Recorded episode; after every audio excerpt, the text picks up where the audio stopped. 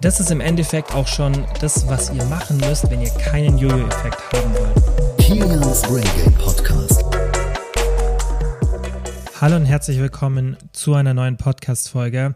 Es gab jetzt eine kurze Sommerpause und dafür möchte ich mich erstmal entschuldigen. Das lag einfach daran, dass ich ein bisschen überfordert war, weil wir ein internes Projekt bei meinem Unternehmen Probabe hatten und das war einfach wirklich, wirklich viel zu tun, aber da ist jetzt soweit alles erledigt, beziehungsweise ich kann jetzt auch wieder schauen, dass ich mal eine halbe Stunde für einen Podcast in der Woche mir Zeit nehmen kann. Und auch noch ähm, eine Sache, die sich bei mir privat ändert. Ich ziehe jetzt um. Ich ziehe jetzt ähm, nach Stuttgart äh, mit meiner Freundin zusammen. Ich weiß nicht, wer von euch mich über Instagram verfolgt, aber ihr habt vielleicht gesehen, dass ich in letzter Zeit sehr oft in Stuttgart bin und weniger in meiner Heimatstadt Kempten. Und ähm, ja, mein Plan ist jetzt halt aktuell, erstmal mit meiner Freundin zusammenzuziehen und mir dann in Kempten eine kleinere Wohnung zu holen, dass ich dann auch wieder mehr dort sein kann. Aber warum ich das überhaupt erzähle, ist, weil ich jetzt aktuell hier einfach relativ wenig Platz habe und ähm, nicht mein gewohntes Büro habe und dann auch mit einem Podcast aufnehmen, ist es nicht immer so ganz leicht für mich. Aber es ändert sich jetzt eben in ein paar Wochen, weil ich dann ein richtiges Büro wieder habe und ein richtiges Arbeitszimmer und dann da auch mein Podcast-Setup habe und dann wieder regelmäßig die Podcasts machen kann.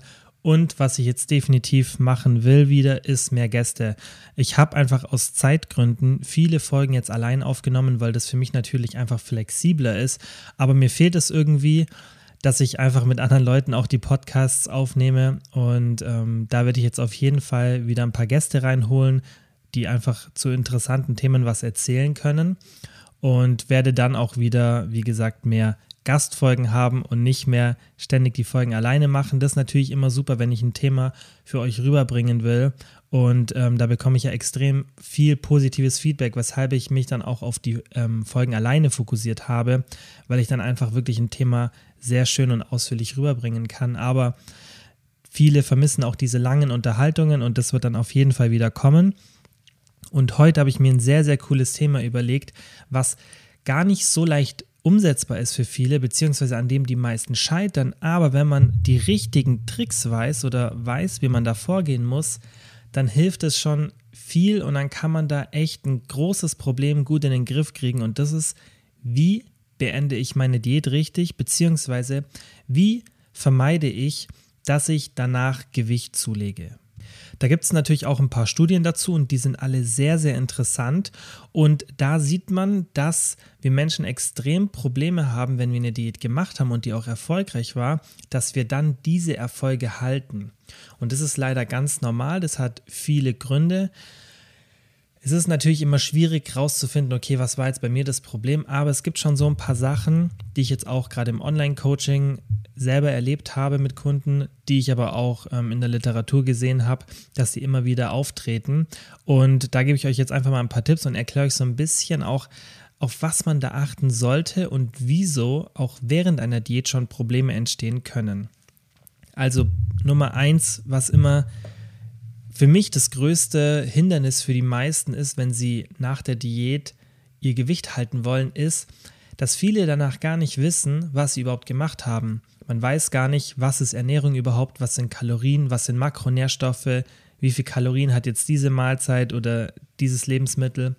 Und da entsteht das größte Problem, denn wenn ihr euch so einen vorgefertigten Ernährungsplan holt, und das machen eben sehr viele, dann habt ihr das Problem, dass ihr danach gar nicht wisst, was ihr gemacht habt. Ihr habt vielleicht euch an den Ernährungsplan gehalten und dann habt ihr ein paar Wochen oder Monate euch ja einfach im Kaloriendefizit befunden, weil diese Pläne sind natürlich, auch wenn die dann so reihenweise an alle Leute gleich verschickt werden. Das ist ja oft so ein Prinzip, wo man dann irgendwie ein PDF hat und das ist null individuell. Und dann kriegt jeder das Gleiche. Dann kann man das trotzdem so gestalten, dass die meisten Leute in einem Kaloriendefizit sind. Und da macht man das ganz einfach. Man gibt den Leuten extrem wenig zum Essen. Und dann wird es schon so sein, dass die meisten in einem Kaloriendefizit sind, weil wenn man irgendwie 1000 oder 1500 Kalorien jeden Tag isst, dann deckt man da schon ein sehr breites Spektrum ab. Natürlich die Person, die dann aktiver ist und ein bisschen mehr wiegt, hat ein viel zu hohes Defizit und eine andere Person, die vielleicht sehr leicht ist und sehr klein ist und nicht so aktiv ist, hat vielleicht ein zu kleines Defizit. Aber man kann es schon so gestalten, dass die meisten dann im Kaloriendefizit sind. Und wenn man sich dann an so einen Plan hält, dann mag das ganz gut funktionieren für die Zeit der Diät, aber was macht man danach? Und das Problem entsteht eben dann, wie vorhin schon gesagt, schon während der Diät, weil die Diät mag dann ganz gut laufen und man mag Gewicht verlieren, aber was macht man dann, wenn die Diät vorbei ist und man sich nicht mehr an diesen strikten Plan hält? Und man möchte sich ja auch nicht an so einen strikten Plan halten, weil das einfach nicht für den Alltag passt. Deswegen bin ich auch gar kein Freund von Ernährungsplänen. Ich habe das schon ganz, ganz früh mal gesagt, weil das war immer so die typische Frage, wenn jemand weiß, was ich beruflich mache, hey, kannst du mir mal einen Ernährungsplan machen? Und ich würde natürlich das gerne machen, wenn ich einen Sinn dahinter sehen würde. Aber das mit einem Ernährungsplan, das bringt halt nicht so viel, außer man ist wirklich so, dass man sagt, ja, okay, ich halte mich dauerhaft dran.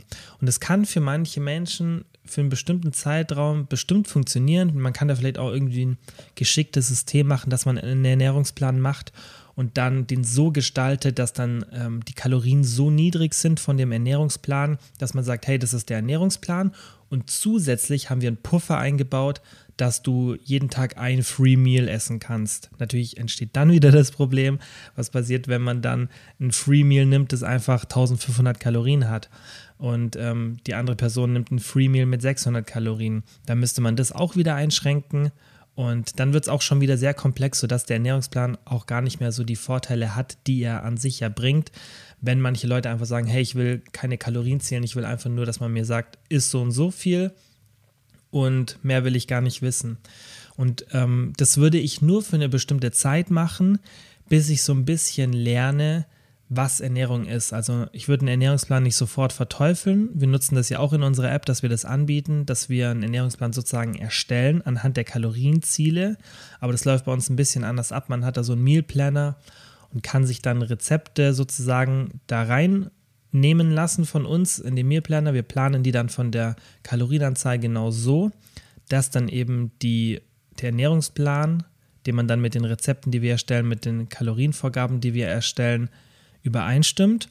Und dann kann man das für eine bestimmte Zeit machen, aber auch da würde ich es nicht empfehlen, das auf Dauer zu machen.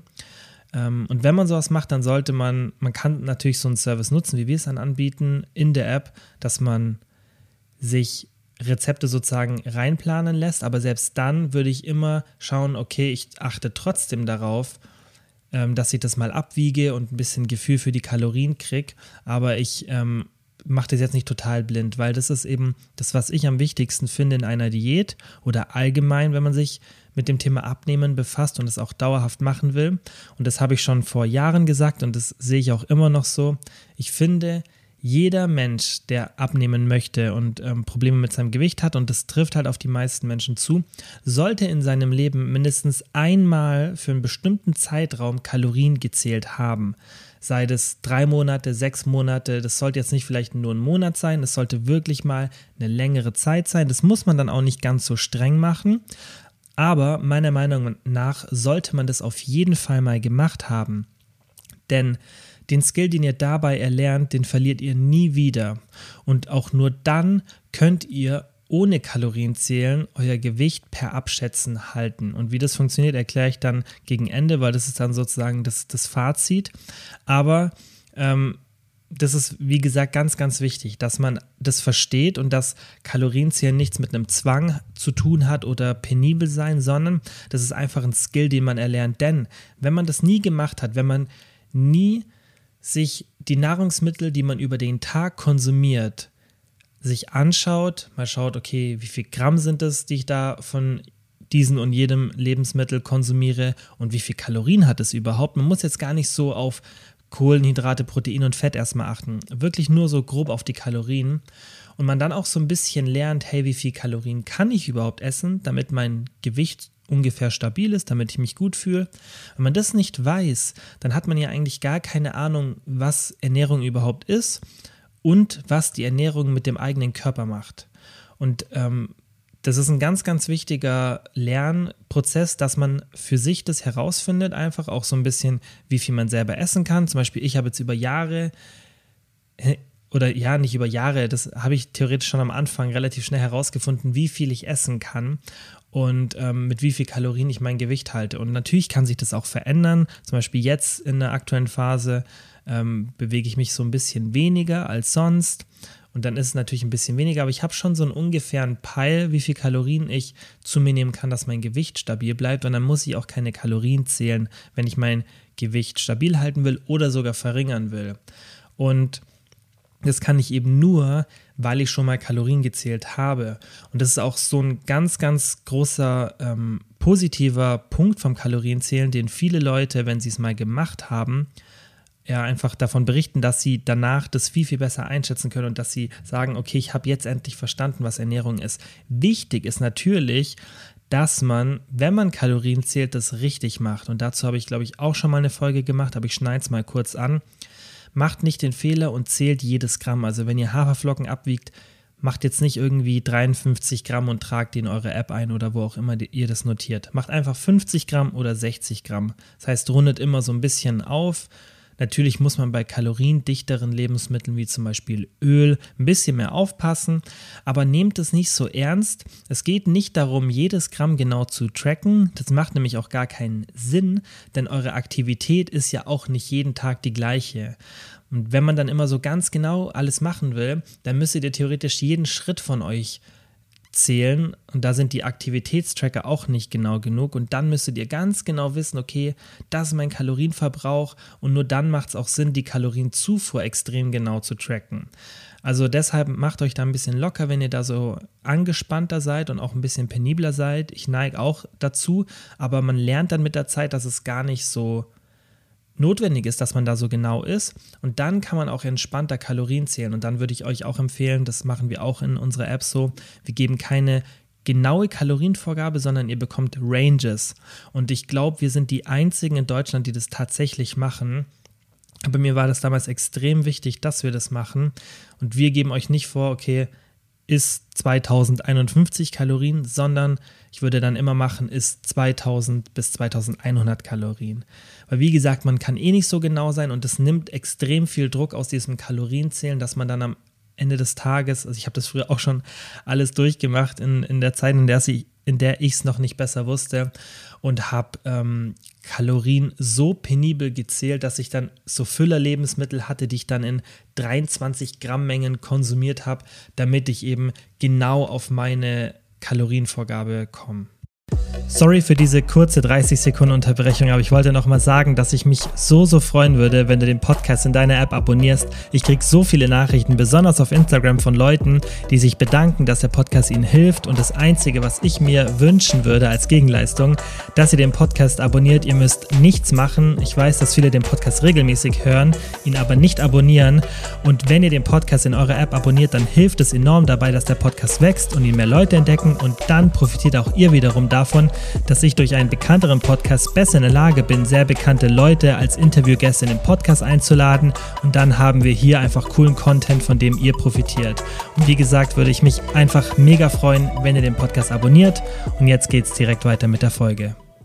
Ja, und das ist eben, wie gesagt, sehr wichtig, wenn man Kalorien zählt, aber nochmal um auf das, den Anfangspunkt zurückzukommen, es ist einfach ganz, ganz wichtig, dass man versteht, wie Ernährung funktioniert und was für Auswirkungen die auf den Körper hat. Man muss da kein Profi werden und man muss nicht genau wissen, wie viel Kalorien man exakt verbraucht und so weiter. Darum geht es mir nicht, sondern es geht darum, dass man einfach nicht irgendwie einem Plan folgt oder sagt, okay, ich mache jetzt einfach nur mal Intermittent Fasting und ähm, das funktioniert dann und man verliert dann Gewicht.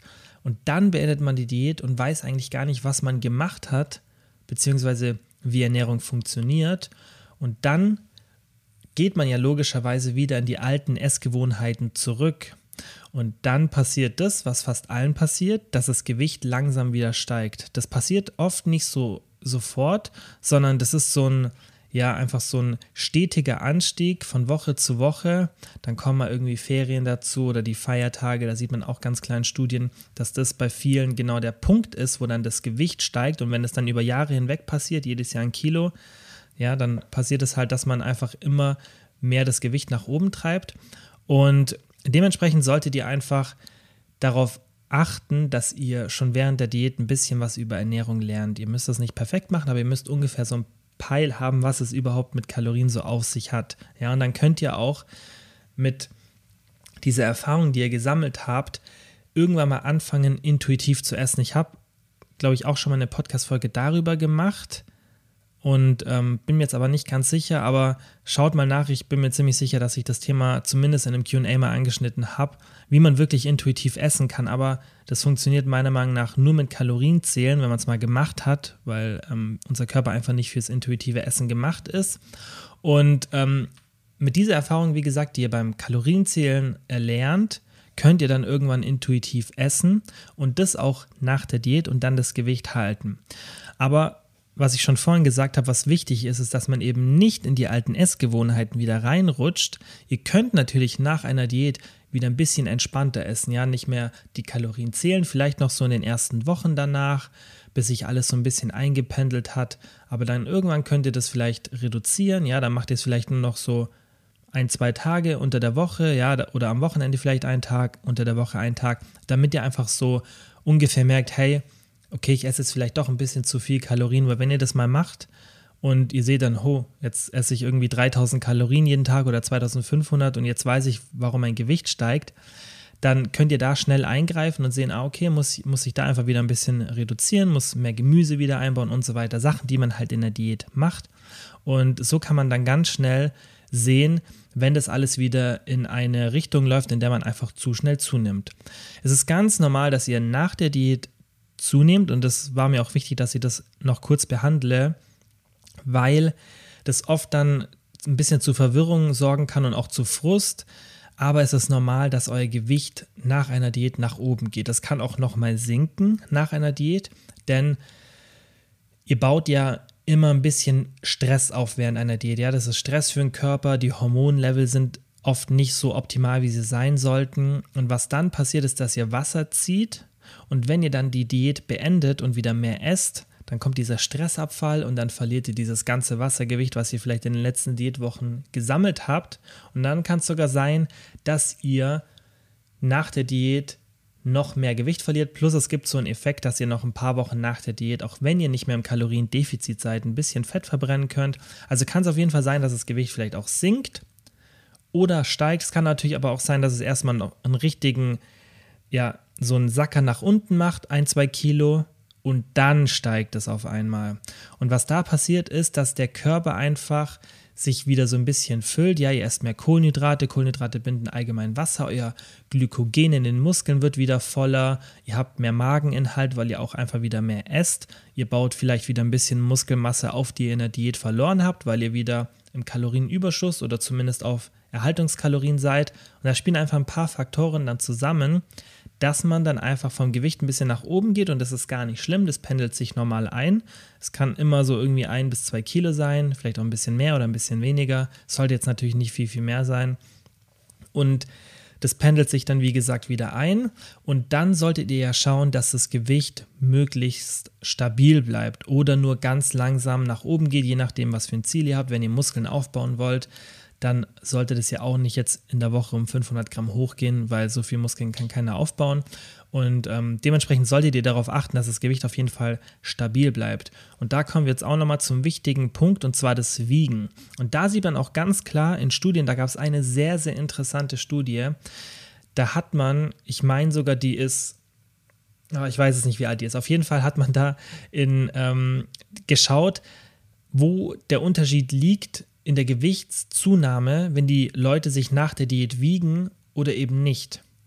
Und da hat man ganz klar gesehen, dass Wiegen, regelmäßiges Wiegen, ich meine sogar, dass es täglich war oder mehrmals pro Woche oder vielleicht auch nur einmal pro Woche. Es war auf jeden Fall mindestens einmal pro Woche, dass man da eben den größten positiven Effekt auf das Gewicht halten hat, weil man sieht dann, okay, jetzt geht mein Gewicht zu weit nach oben, jetzt muss ich wieder ein bisschen weniger essen oder mich einfach mehr bewegen. Und das ist ja ähnlich wie das, was ich euch vorhin gesagt habe mit den Kalorien, dass ihr weiterhin ab und zu mal noch die Kalorien zählt, selbst wenn ihr das jetzt nicht mehr dauerhaft machen wollt, dass ihr einfach so einen ungefähren Peil habt, wie viel esse ich eigentlich gerade und ist es vielleicht ein bisschen zu viel. Und mit der Waage könnt ihr das auch super, ja, einfach dokumentieren. Und es ist wichtig, dass es nicht zu einem Zwang wird. Aber wie beim Kalorienzählen ist da halt auch wieder wichtig, wie man an die ganze Sache rangeht. Wenn ihr euch mehrmals pro Tag wiegt oder euch ja einfach nur einmal pro Woche wiegt und dann die Wasserschwankungen nicht rausrechnet, dann kann das natürlich dazu führen, dass man ein extrem negatives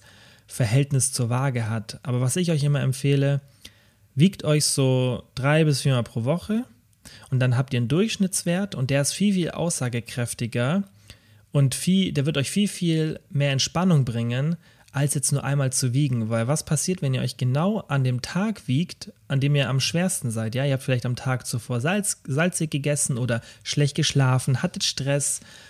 Irgendwas kann da ein Grund spielen oder ein Grund dafür sein, dass ihr dann genau an diesem Tag, an dem ihr euch wiegt, den höchsten Gewichtstand in dieser Woche habt. Und dann haut euch das total vom Hocker und ihr ähm, seid frustriert.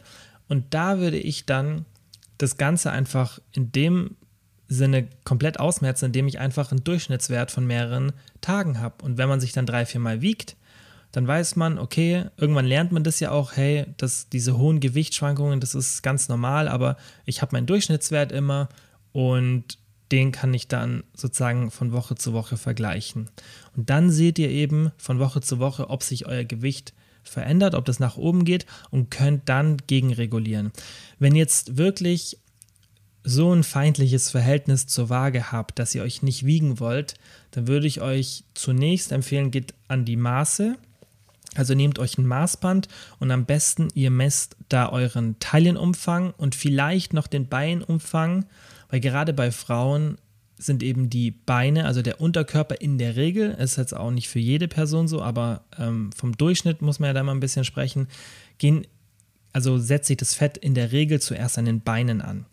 Und ähm, die Taille und die Beine sind meiner Meinung nach so die wichtigsten Faktoren dabei messen, aber ich würde erstmal nur auf die Taille gehen, weil die kann man super messen, da kann man sich irgendwie am Bauchnabel orientieren, dann hat man immer genau die gleiche Stelle und hat somit am wenigsten Messfehler und dann kann man sehen, ah okay, wie verändert sich ja das Taillenmaß. Ich würde euch empfehlen, nehmt am besten so ein Maßband, das ihr jetzt nicht selber spannen müsst. Es gibt solche, die kann man ähm, sozusagen wie so einrasten lassen und dann habt ihr immer den gleichen Zug drauf, weil sonst kann es ja auch mal sein, ihr packt es ein bisschen zu eng an und ähm, dann würde ich einfach die Taillenmaße dokumentieren und dann seht ihr da auch sehr schnell, wenn sich das verändert. Ihr könnt natürlich auch Bilder machen, Vorher-Nachher-Bilder ist auch immer super, aber da sieht man dann schon meistens ein bisschen zu spät, wenn das Gewicht nach oben geht und ähm, mit dem Gewicht oder den Maßen kann man halt einfach schneller agieren.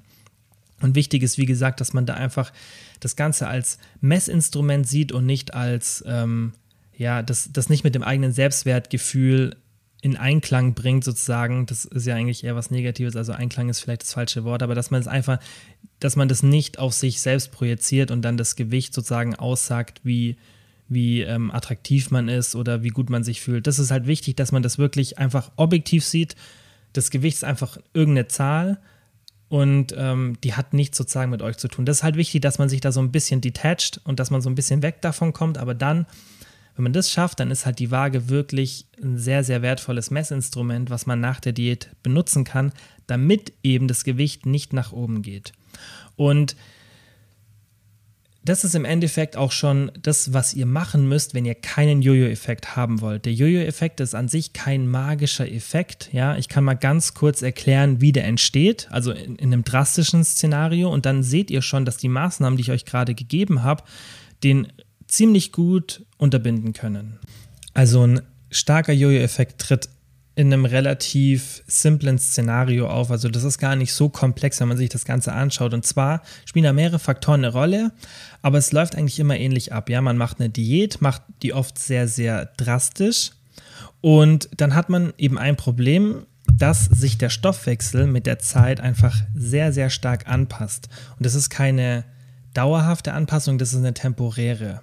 Aber der Stoffwechsel ja, der will sich einfach so, so ein bisschen davor schützen, dass man Gewicht verliert und fährt alles so ein bisschen runter. Das heißt, man wird weniger aktiv, ja. Die Grundstoffwechselrate, die sinkt meistens nur sehr, sehr schwach. Aber der Körper gibt euch einfach andere Signale, euch zu bewegen und dementsprechend werdet ihr in der Regel lethargischer, also ihr verbraucht weniger Kalorien und bekommt mehr Hunger im Laufe der Diät. So, und dann hat man während der Diät, klappt das oft noch ganz gut, aber irgendwann nach ein paar Wochen wird es dann schon extremer und dann sinkt der Kalorienverbrauch immer und immer und immer weiter. Das heißt, ich mache jetzt einfach mal nur ein Beispiel. Wir mal, ihr habt zu Beginn der Diät 2500 Kalorien verbraucht. Und am Ende der Diät, weil ihr auch weniger wiegt, ja, ihr tragt ja dann weniger Gewicht mit euch herum.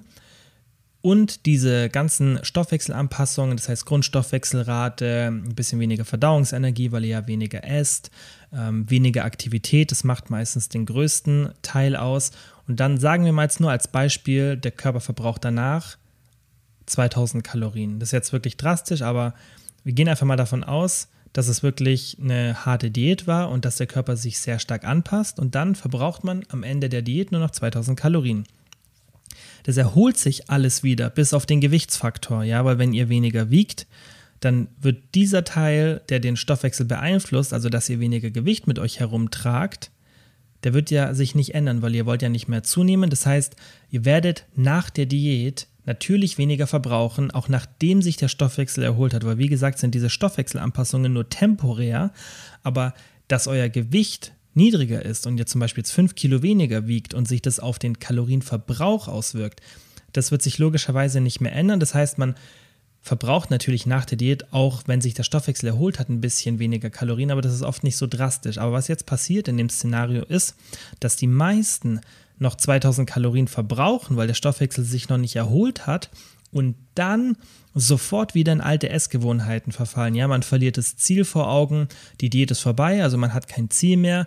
Man hat ja sich dann oft eh bei diesen Personen, die dann so einen Jojo-Effekt haben, man hat sich irgendwie einen strikten Plan gehalten, dann entsteht das Problem, was ich vorhin erwähnt habe. Ja, man hat einfach gar keine Ahnung von der Ernährung und man fällt dann wieder in alte Essensgewohnheiten zurück und ist dann auf einmal, weil man es ja auch davor so ein bisschen gewohnt war, vielleicht wieder diese 2500 Kalorien oder nur ein bisschen mehr und denkt so, ja, okay, ich esse jetzt ja wieder so wie davor, da konnte ich mein Gewicht halten, also sollte das nicht so schlimm sein. Und dann kommt der Jojo-Effekt, dann habt ihr eben diese große Differenz von, ich verbrauche jetzt weniger Kalorien als zuvor, aber ich esse wieder genauso viel wie vor der Diät.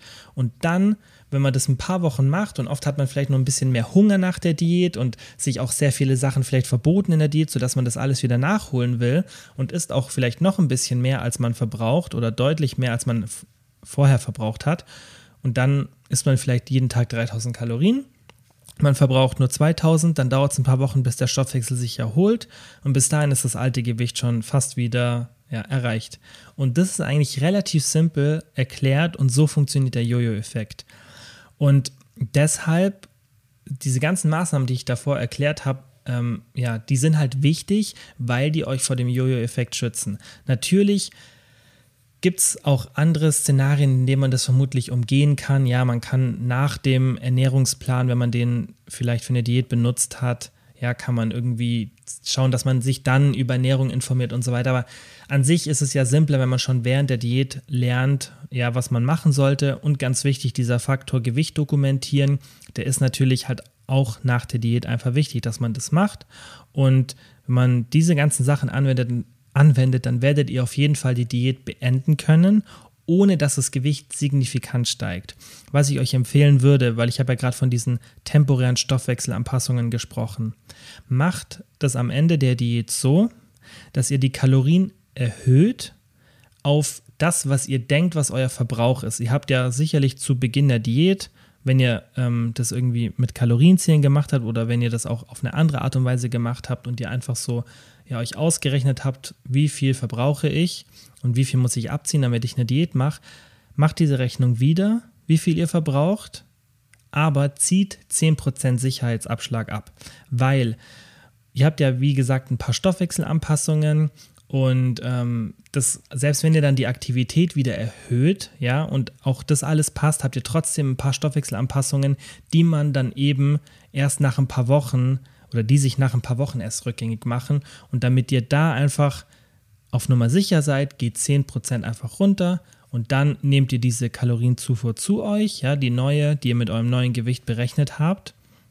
Und dann haltet ihr euch an die, dann schaut ihr einfach, was mit dem Gewicht passiert. Solltet ihr irgendwie nach vier Wochen immer noch Gewicht verlieren, dann solltet ihr vielleicht nochmal ein bisschen nach oben gehen, weil dann habt ihr vermutlich immer noch ein leichtes Kaloriendefizit.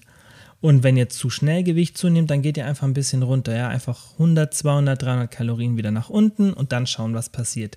Also an sich ist wirklich kein Hexenwerk. Man muss einfach die Kalorien so ein bisschen noch im Blick haben. Ihr könnt es dann auch überschlagen, ja, dass ihr einfach so ungefähr wisst, wie viel ihr zu euch nehmt und dann einfach das Gewicht beobachten und dann könnt ihr eigentlich super die Diät beenden, ohne dass euer Gewicht danach steigt. Und dann habt ihr auch den großen Vorteil, dass ihr nicht so oft Diät machen müsst, weil klar, das kommt auch bei mir vor, dass mein Gewicht so ab und zu mal ein bisschen nach oben geht, obwohl ich eigentlich weiß, wie ich es kontrollieren kann. Aber vielleicht will ich es auch manchmal gar nicht. Und dann ist auch vollkommen okay, finde ich, wenn man ab und zu mal irgendwie einmal im Jahr oder einmal in, in 18 Monaten eine Diät macht. Aber man sollte das eben nicht so häufig machen und dann auch nicht so extrem. Ich mache jetzt zum Beispiel aktuell eine Diät und da kann ich vielleicht auch mal eine Podcast-Folge drüber machen, wie ich das gemacht habe. Ähm, aber ich muss jetzt irgendwie drei oder vier Kilo verlieren und ich wiege ein bisschen über 80 Kilo. Also ist es auch im Verhältnis zu meinem Gewicht jetzt nicht so viel. Und ähm, das ist, finde ich, immer so ein gesundes Maß, wenn man das, wenn man das so hinbekommt, dass man sein Gewicht so gut halten kann, dass man, ohne dann auf was zu verzichten, also ich habe wirklich ähm, eine entspannte Ernährung, natürlich achte ich schon drauf, aber ich esse ja auch Pizza und alles Mögliche. Das, ähm, ich denke, das wissen alle, die mir auf Instagram folgen. Ähm, ich esse es nicht irgendwie aus Trotz oder so, aber ich baue es halt immer wieder mal ein und ähm, in das Szenario will ich euch ja auch bringen mit meinen Tipps, dass ihr wirklich da entspannt seid, dass ihr alles genießen könnt, dass ihr aber trotzdem ein Gewicht halten könnt, dem, mit dem ihr euch einfach wohlfühlt. Und damit das funktioniert, muss man eben aus diesem ewigen Zunehmen, Diät, Zunehmen, Diät-Zyklus heraus. Da spielen natürlich viele Faktoren eine Rolle, auch Genetik und so. Ja, für manche ist es einfach leichter, das Gewicht nach einer Diät zu halten, für andere nicht. Aber da habe ich auch ein paar, paar Podcast-Folgen drüber gemacht und da wird es auch noch ganz viel in Zukunft drüber geben.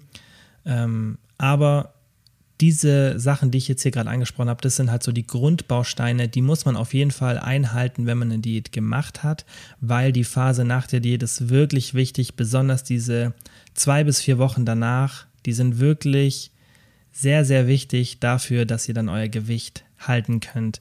Weil es bringt nichts, wenn ihr eine Diät macht und euch abrackert und dann nach ein oder zwei Monaten habt ihr das ganze Gewicht wieder oben. Ähm, das bringt euch nichts, das dann, ja, das frustriert euch nur und das ist auch nicht gut für euren Körper, wenn ihr ständig so hoch und runter geht mit dem Gewicht.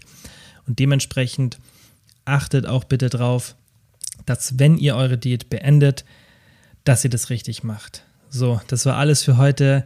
Wenn ihr irgendwann mal eine Diät beendet und ihr seid euch nicht sicher, was ihr machen sollt, hört die Folge nochmal an und wenn ihr dann immer noch Fragen habt, dann schreibt mir gerne eine Instagram-DM oder schaut, dass ihr mich irgendwo erreicht, aber da kriegt ihr mich eigentlich immer am besten zu sprechen. Und ähm, dann kann ich euch sicher auch weiterhelfen, ähm, dass es auf jeden Fall klappt. Aber wenn man sich eigentlich an die Tipps hält, die ich gerade erklärt habe, dann sollte es auf jeden Fall klappen. Und ja, dann sage ich wie immer vielen, vielen Dank fürs Zuhören und bis zum nächsten Mal. Nochmal vielen Dank wie immer fürs Zuhören. Ich würde mich mega freuen, wenn ihr den Podcast abonniert, falls ihr es noch nicht gemacht habt. Und ich würde mich genauso freuen, wenn ihr den Podcast mit Freunden oder Familienmitgliedern teilt. Denn nur so kann der Podcast wachsen. Und ihr wisst ja, ich mache das hier kostenlos, aber ich mache es extrem gerne und ich werde es auch weiterhin natürlich kostenlos machen. Aber ihr helft mir wirklich sehr, sehr, wenn ihr den Podcast einfach mit Freunden oder Familienmitgliedern teilt oder wenn ihr den in der Story auf Instagram teilt. Einfach, dass Leute von dem Podcast erfahren und dann auch davon profitieren. Vielen, vielen Dank dafür.